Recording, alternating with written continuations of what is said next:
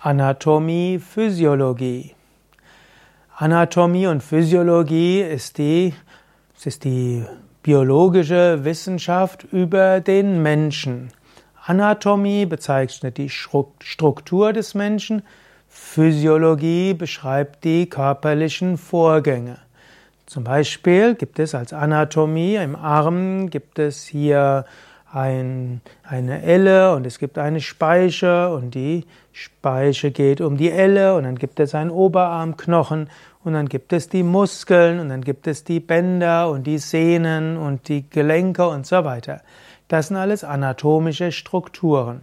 Was du im Röntgenbild sehen kannst, was du im Magnetresonanztomographie sehen kannst, was du, na, was du nach dem Tod letztlich äh, sezieren kannst, aufschneiden kannst, all das ist Anatomie.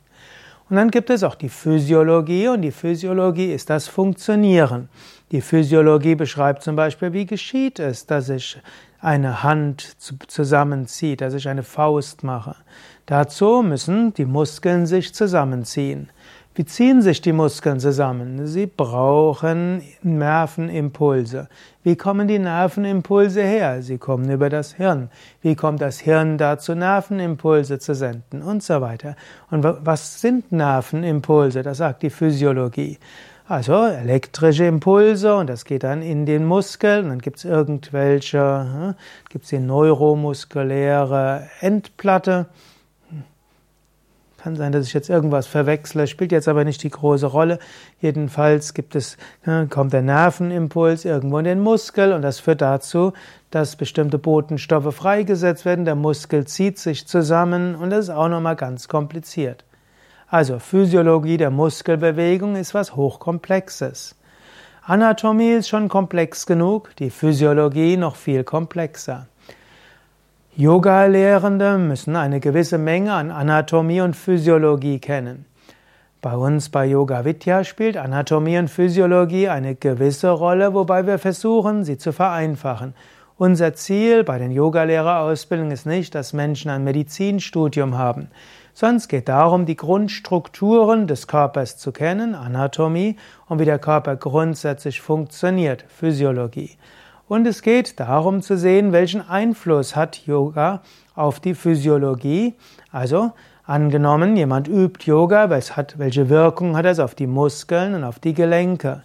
Und dann geht es auch darum herauszufinden, wie welche anatomischen Dinge, die der Mensch oder anat welche anatomischen Gegebenheiten letztlich zeigen, wie man Asanas machen kann oder nicht.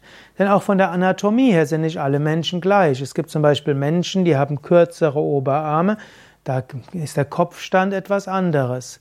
Es gibt Menschen, die haben sehr lange Oberarmknochen und das heißt wieder etwas anderes. Manche Menschen haben insgesamt kurze Arme und dann heißt das für die Vorwärtsbeuge wiederum etwas anderes.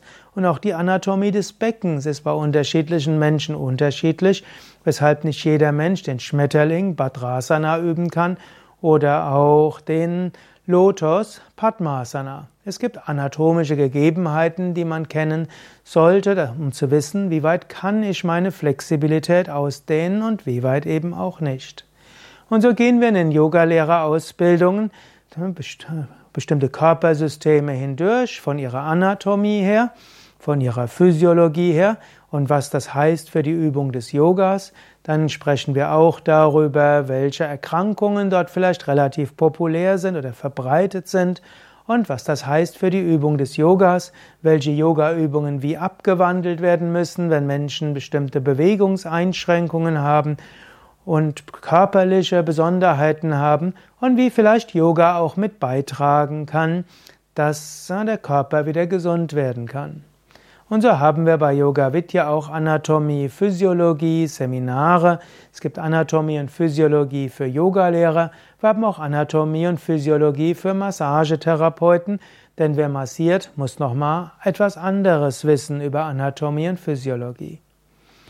Mehr dazu und auch die Daten von diesen Seminaren und Yogalehrerausbildung findest du auf unseren Internetseiten www.yoga-vidya.de